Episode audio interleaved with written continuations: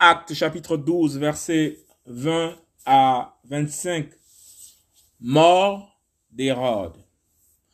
Or, Hérode amenait à la guerre avec une grande animosité les Tyriens et les Sidoniens.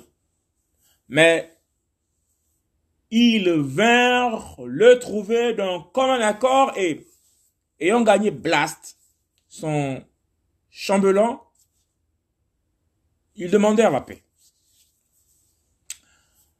Parce que leur pays était alimenté par celui du roi. Or, au jour fixé, Hérode, revêtu de ses habits royaux, s'assit sur son trône et adressa un discours au peuple.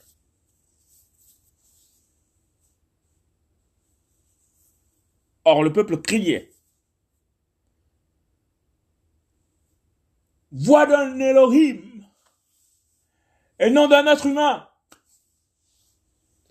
Voix d'un Elohim et non d'un être humain. Immédiatement, et immédiatement, un ange du Seigneur le frappa.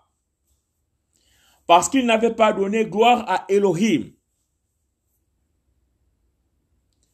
Et il fut mangé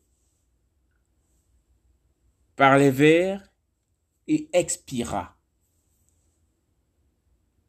Mais la parole d'Elohim croissait et se multipliait.